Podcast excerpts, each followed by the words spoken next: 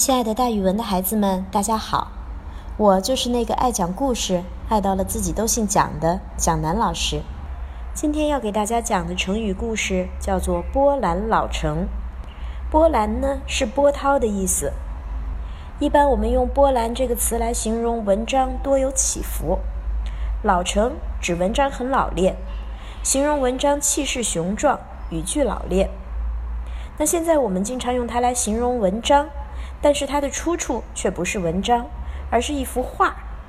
波兰老城这个成语原出自《杜工部集》，里面有一首诗说：“毫发无遗恨，波澜独老成。”原来呀，元朝的画鉴《宋画》里面记载着一个故事。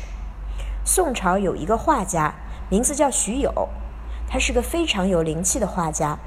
有一次，画家徐友在常州太和寺。佛殿后面的墙壁上画了一幅描绘河水的壁画。大家都知道，河水是流动翻涌的，其实是特别难画的题材。他的这幅画题名为《清寂灌河》。画画的孩子们都知道，一笔不可能画得很长，不然的话就会失去它的方向。但是徐有画了一笔河水，这一笔都没有断过，从头到尾长达四十丈。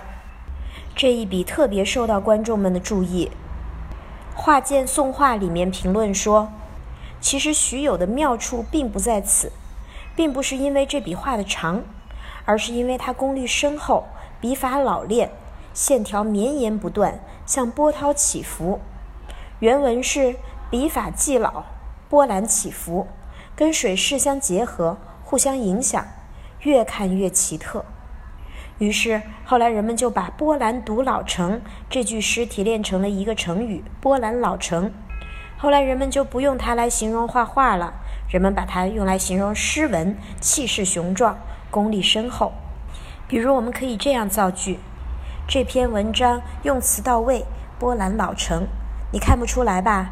其实他是一个初中的孩子写的呢。好了，今天的讲故事，蒋老师就给大家讲到这里。孩子们，咱们明天见哦。